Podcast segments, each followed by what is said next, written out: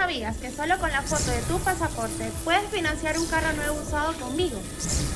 Sí, así como lo oyes, solo con este requerimiento puedes salir manejando el mismo día.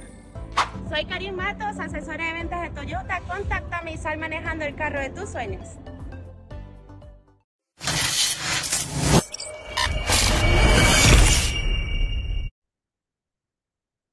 Feliz día para todos, nuevamente con ustedes caiga quien caiga sin censura a través de tu canal de YouTube Factores de Poder. Estamos también a través de avilaradioonline.com, Azúcar FM y la red comunicacional de televisión venezolana en Brasil. Saludos a todos. Estamos también, como siempre, en Twitter, en Instagram, en TikTok, como arroba Ángel Monagas, en la nueva aplicación Tweet también estamos como arroba Ángel Monagas y en Facebook nos consigue como Ángel Monagas o Caiga quien caiga sin censura. También estamos en podcast y en nuestro canal de YouTube, aparte que es puro audio, puro audio porque ustedes saben que yo soy un fanático de la radio, aunque lamentablemente pues en donde estoy aquí en la Florida no he podido trabajar en radio, apenas unos pequeños ensayos, pero no hemos podido. Pero aquí estamos. Como siempre, las bendiciones del Padre Celestial para todos y cada uno y que la fuerza, mucha fuerza lo, acompañe. Esta semana hay muchos hechos políticos que, que empezaron desde ayer.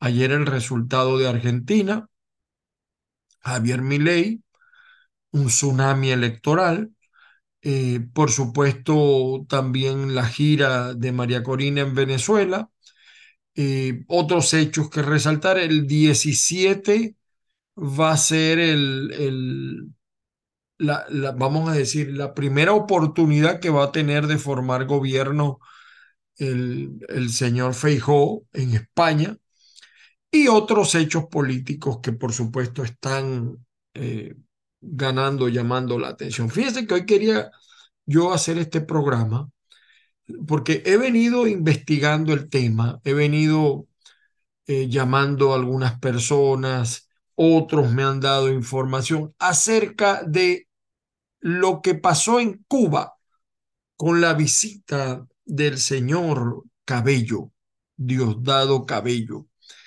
Y es interesante porque estaba viendo un artículo que me envió mi amigo Carlos Moreno de eh, versión final y les quería mostrar a ustedes, déjenme ver, por acá lo tengo, ¿ven?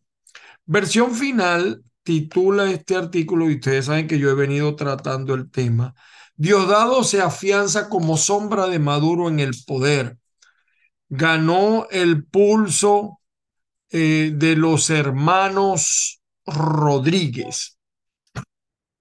Pregunta, ganó el pulso a los hermanos Rodríguez. Y ellos eh, conversan allí con el señor Ricardo Ríos, presidente de la firma Poder y Estrategia.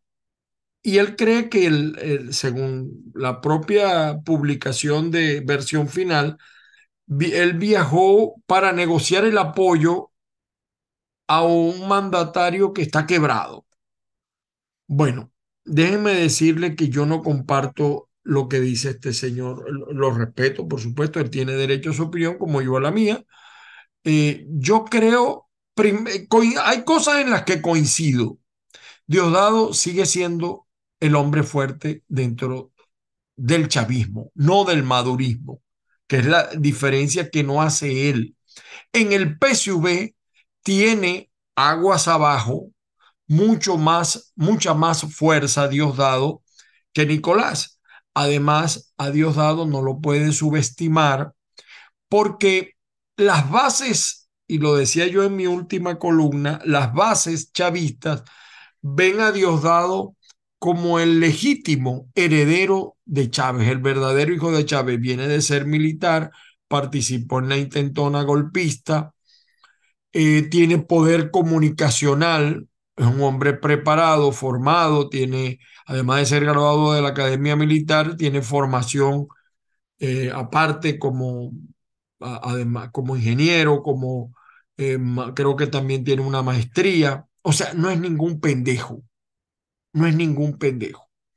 Allí eh, es lo que, a mi juicio, este artículo adolece. Sin embargo, considero, fíjense que en lo que sí estoy de acuerdo, porque por ahí regaron el G2 cubano eh, para desviar el tema, algunas noticias de que Diosdado estaba enfermo, que tenía cáncer, que tal. No, no, él fue a Cuba. Y cuando él fue a Cuba, esto no lo dice, esto lo digo yo, por, por las fuentes que tengo, cuando él fue a Cuba, Maduro inmediatamente dejó de hacer programa y arrancó para Cuba. No se iba a quedar eh, en Venezuela esperando a ver. Ahora, eh, realmente, y, dice acá el, el artículo de versión final, que se reunió con Miguel Díaz Canel, eso es verdad, pero no se les olvide que para los cubanos, en especial para el general, que en este momento se me olvida el nombre, que ha estado varias veces en Venezuela, le dicen el gran mamerto a Nicolás, el gran mamerto. Y ciertamente Maduro, sin Tarek El Aizami, quedó solo a nivel de liderazgo, no a nivel de operadores políticos, porque Jorge Rodríguez y Delcy, mal que bien, le hacen el trabajo a Nicolás, pero no tienen el liderazgo que había ganado aguas abajo. El único que podía competir contra Diosdado aguas abajo era eh, Tarek El Aizami. Tarek El Aizami, que no está preso, fíjese que eh, eh, eso es un... ellos no se dan cuenta que el chavismo es ese, ese, esa laguna que tiene allí, tiene que aclararla porque la gente quiere que se aclare realmente todos sabemos que Tarek entra y sale de Venezuela. No es que está, de algunos dicen, no, que está en Fuerte no, él entra y sale se fue con el presidente iranita porque eh, Tarek es el gobierno iraní, turco, sirio, es decir, él representa al Hezbollah, los intereses del Hezbollah. Yo sostengo y mantengo de que los ataques eh, que para mí fueron drones, pero otros especialistas dicen que no, que hubo en lecherías, que casi vuela una cuadra completa, es un mensaje a Delcy, porque de algo sí está claro Tarek, a él lo ayudó a salir Delcy y Jorge, o sea, no lo quiere. Y no lo querían por razones obvias, porque peleaban por el amor de Nicolás. Además de que el pasado de, de, Tarek en Mérida es bien interesante, no lo voy a narrar aquí en este momento, pero es bien interesante. Eh, así como los que agarraron a los que están presos por él, algunos son señalados de escándalos sexuales, etcétera. Tarek no es ajeno a eso, Tarek es la Isamí. Y, y además de, de todas estas circunstancias, se perdió un dinero, más de 23 mil millones que era un dinero que iba a utilizar Nicolás para el lobby en lo que él tiene en la Corte Penal Internacional que sigue diferido. Eh, porque esas son cosas que se resuelven con dinero y allí lo estaban ayudando los, los cubanos y, y también incluso Petro, pero siempre, como decir, el que parte y reparte le queda la mejor parte. A todas estas, a todas estas, eh, Diosdado eh, sí habló por Nicolás, pero no como dice el artículo. Eh, es decir, está pasando esto. Maduro en este momento, su comando de campaña es Lula, jefe de comando de campaña es Lula. Lula es el único que está defendiendo con un interés y un propósito que no voy a contar en este momento en este programa. Con un interés y con un propósito. Los iraníes se la quieren cobrar, lo que le hicieron a Tarek. ¿Y a quién se la quieren cobrar? En principio, a Maduro, por no haber sido completamente solidario. Los cubanos están en una negociación con los Estados Unidos, porque los cubanos llegaron al, al, al piso, no, no, no, ya llegaron al llegadero, como dice, pero saben que no pueden dar ese salto así de manera tan bruscamente. Por eso es que usted ve, fíjese, esta noticia que ha sido, la tenemos en caiga quien caiga.net. Gobierno de Estados Unidos desbloquea dinero iraní depositado en bancos de Corea del Sur. Eso no es de gratis, señores. Aquí hay, y, y fíjense ustedes cómo Europa eh, ya también eh, entró Francia a negociar con Nicolás. Canadá también está negociando con Canadá Canadá también está negociando con Venezuela y los iraníes están haciendo una triangulación petrolera de la que se está surtiendo el señor el gobierno de los Estados Unidos. Ahí hay un cazador que está metido en todo ese negocio. Ahora, lo cierto es, ellos dicen que Diosdado se afianza, dice el, el artículo de versión final que Diosdado, Diosdado siempre ha estado afianzado porque él nunca ha perdido el contacto con abajo, con, con, con los cuadros medios. Pero yo quiero que ustedes observen esto para que vean ustedes que Maduro se lo cala porque no le queda de otra, no le queda de otra a Nicolás. Él no puede salir de Diosdado, pero Diosdado fue a abogar por Nicolás, pero él primero.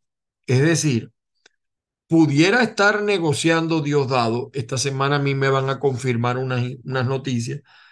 Bueno, está bien, no quiere crear trauma, no quiere crear trauma, sobre todo por las implicaciones de la Fuerza Armada. Vamos a, a lanzar a, a Nicolás, pero yo soy el vicepresidente y a los dos, tres años Maduro renuncia, sale a disfrutar del poder que ha acumulado, del dinero que ha acumulado con su corrupta familia y queda Diosdado encargado de la presidencia. Eso era lo que estaba planteado en el 2012 y ahora no, y que no se, y que nunca se le cumplió. Ahora, de que hay incomodidad, hay incomodidad. Y la, el carómetro el carómetro es obvio. El carómetro es algo que usted no puede evadir.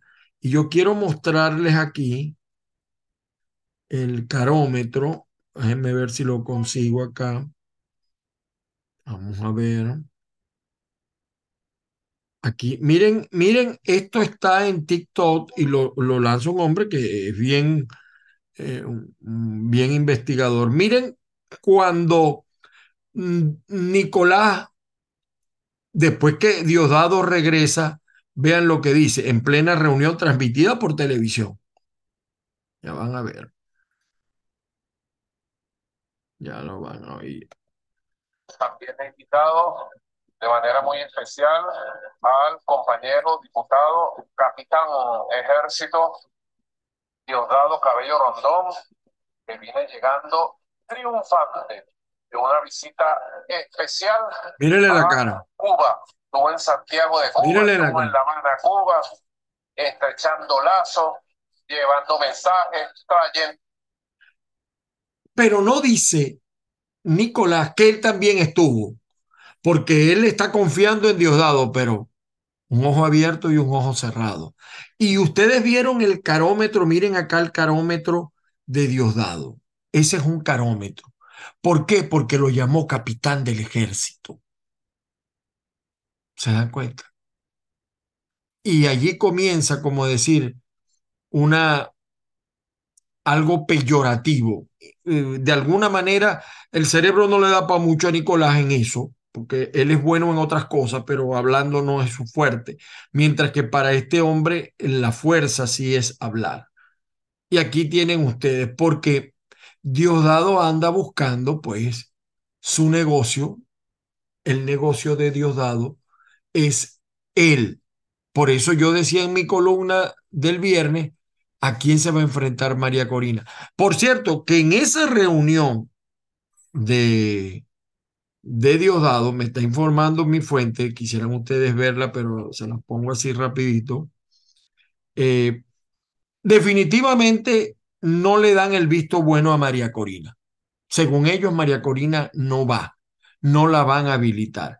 Están pensando en habilitar eh, a Caprile, cogería un segundo aire Caprile. Quizás por eso el discurso de Caprile diciendo que si él está inhabilitado y gana, él no va a ser, él no, él no va, si él está inhabilitado, pues él no va a ser candidato.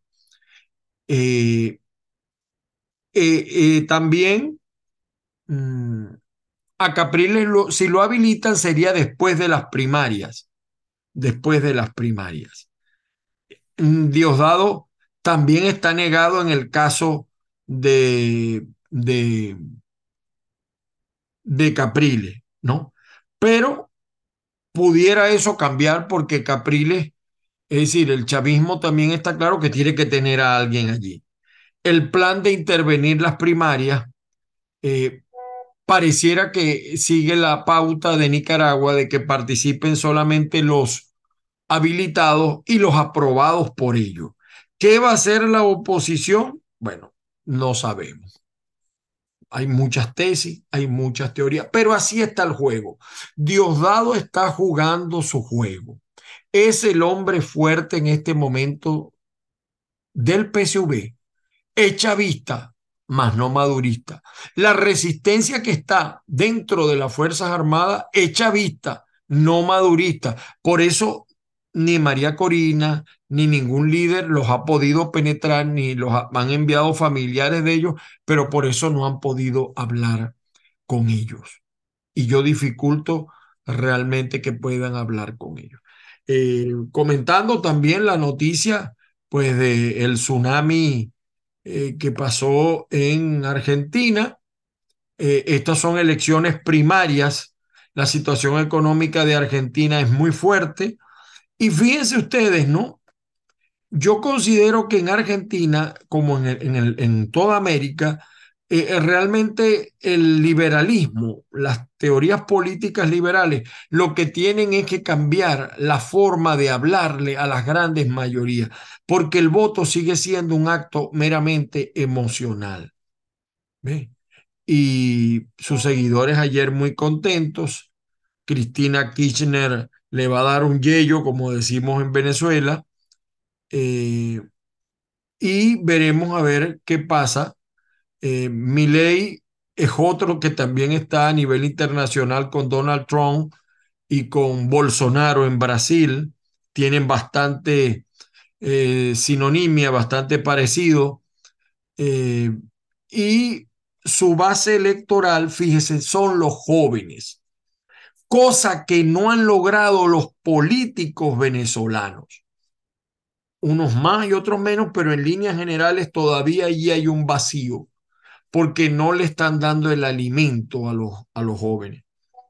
Y este outsider que ganó ayer, eh, tiene también parecido con otros políticos en Latinoamérica, como Jimmy Morales, creo que de Honduras, de Guatemala, a Guatemala, era un comediante, y también con Nayib Bukele, el actual jefe de Estado de eh, El Salvador.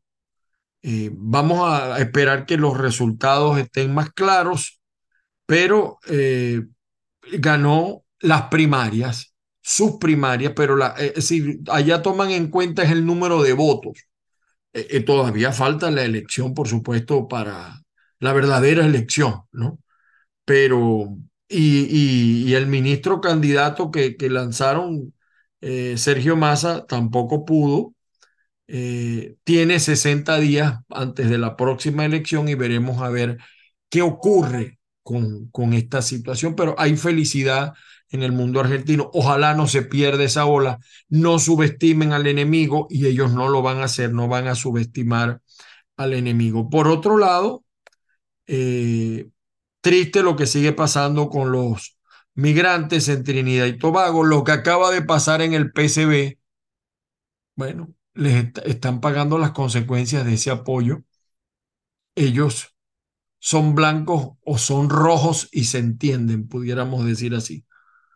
Eh, lo que le está pasando al PCB, a mi juicio, lo tiene bien merecido por ser cómplice de otras situaciones que pasaron en Venezuela. Y fíjense que a pesar de eso, muchos partidos venezolanos han sido solidarios con el Partido Comunista de Venezuela, eh, a pesar de todo. pesar de todo.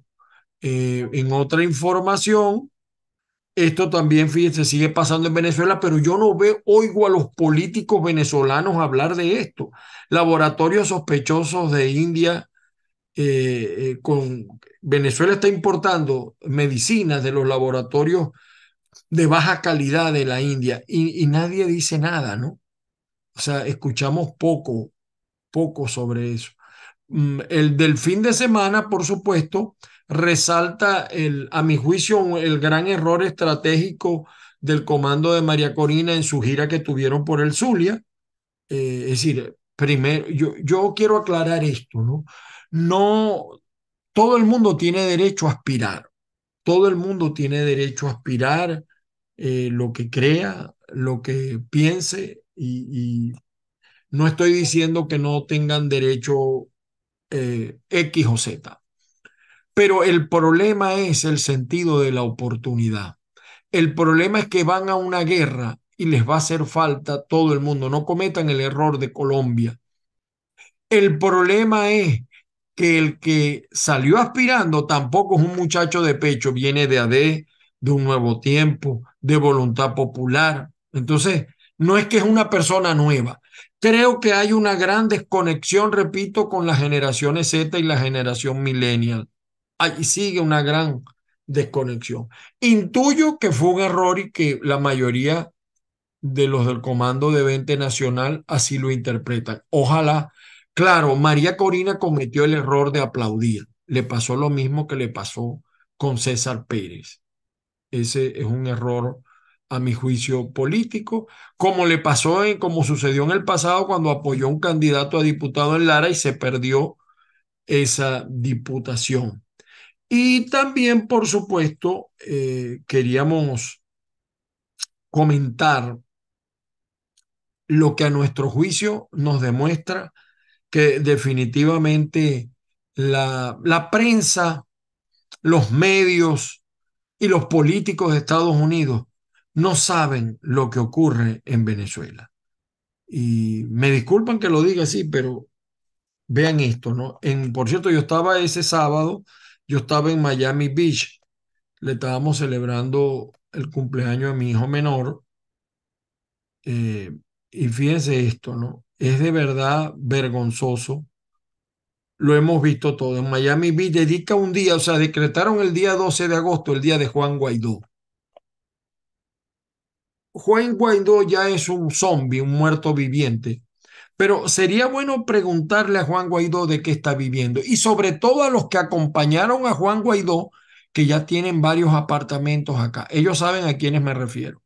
Pero además, además, yo le pregunto eh, los laboratorios, por a mí me da mucha risa los laboratorios cuando me atacan, porque a los que yo los reviso no tienen seguidores o tienen cuatro seguidores o se, se les nota pues de dónde vienen. Por cierto, vienen de una persona que también tiene mucho que explicar algunos de esos laboratorios intuyo que vienen de este personaje llamado Lester Toledo, que también tiene mucho que explicar a la opinión pública, ya como que no es un gran asesor político, porque él se ha vendido como un asesor político y nunca en su vida pudo ganar una elección en Venezuela. Pero yo le preguntaría, ¿cuál, o sea, yo le preguntaría al alcalde de Miami Beach, yo sí quisiera hablar con ese hombre, mire, ¿cuál fue el aporte de Juan Guaidó? ¿En qué avanzó Venezuela? Después de tres años este tipo en el poder, en un gobierno de Internet, estamos, respóndanme ustedes, los, verdaderos eh, mm, youtubidentes, ¿estamos más cerca o estamos más lejos de la libertad en Venezuela? ¿Qué logró este hombre? Además de mentir, hasta la forma en que salió fue todo un montaje, toda una mentira. Lo, lo he explicado varias veces por qué.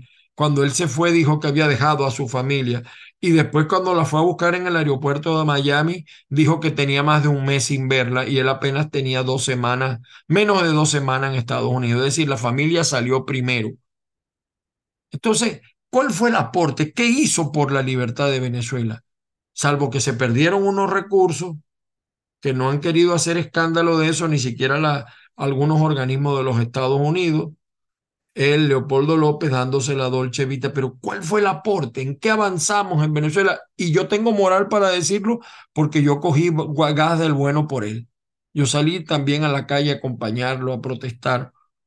Entonces, me da risa porque pregúntenle la colonia venezolana, eh, o sea, este alcalde desconoce por completo la realidad venezolana, pero eso le pasa también a muchos medios cuando dicen líder. Mire, este señor tiene ahorita tanto nivel de rechazo como Nicolás Maduro. Y es lamentable, es triste que la prensa, los demás grandes conductores de medios acá, de programas, están completamente desconectados de lo que pasa en Venezuela en cuanto al liderazgo. En este momento la líder de Venezuela es María Corina y ha cometido errores y fallas que en este programa los decimos, por eso somos caiga quien caiga. Pero la gente quiere que los medios nada más defiendan, no, no, nosotros aquí evaluamos todo. Y al que le guste, le gustó, y al que no le guste, que no le gustó, que no le guste. Entonces, yo quisiera saber eso. Y a veces me han querido encontrar algunos de estos conductores de televisión para ponerlo en autos, incluso algunos medios. Eh, o sea, Venezuela no es una dictadura. Peor que eso. Peor. Es una anarquía institucionalizada. En Venezuela, claro que las Fuerzas Armadas están molestas, pero no están convencidas, los que llaman la resistencia, de en quién depositar el poder. Las primarias pudieran llegar a feliz término, pero se han cometido errores y se siguen cometiendo errores. Por ahí también están investigando a Delsa Solórzano, porque como muchos políticos venezolanos, a Delsa la acusan de recibir 3 millones de euros. Ella solamente no, hay otros por ahí que también han recibido euros, millones de euros de fundaciones. Entonces envían unas cajitas a Venezuela eh, unas cajitas de alimentos y dice que están cumpliendo, hasta, porque hasta putearon en las fundaciones. Entonces, señores, eh, Diosdado está en pleno proceso, no lo subestimen. Mm, Diosdado no es Nicolás. Diosdado además tiene poder porque maneja el CENIAT. Eh, mm, a nivel de las Fuerzas Armadas, tiene mucho más entrada que, que Nicolás y veremos a ver esta semana pues cómo, cómo despierta. Diosdado ciertamente fue a Cuba, pero no fue a abogar por Nicolás. Él defendió a Nicolás porque no quiere crear trauma, sobre todo con el apoyo de Lula a Nicolás. Pero está claro que él sabe, él tiene una teoría acerca de cómo acceder al poder, sobre todo en este momento que Nicolás Maduro está en el subsótano todos esos movimientos que salen por Maduro, todo eso es pagado. Y, y fíjese la diferencia cuando fue Diosdado al Zulia en la zona oeste. Eh, de todas maneras, esta semana traeremos otros elementos para explicarles bien en qué anda Diosdado. En qué, yo sé en qué anda Maduro, pero en qué anda Diosdado hay muchas cosas todavía que tenemos que explicar. Pero no todo está dicho. Incluso puedo adelantarles esto. Creo que Jorge y Diosdado de alguna manera han llegado a un consenso en cuanto a algunas cosas. En cuanto a algunas cosas. Señores, feliz día para todos. Y como siempre le digo que la fuerza los acompaña, las bendiciones del Padre Celestial y que la fuerza los acompañe. Feliz día para todos.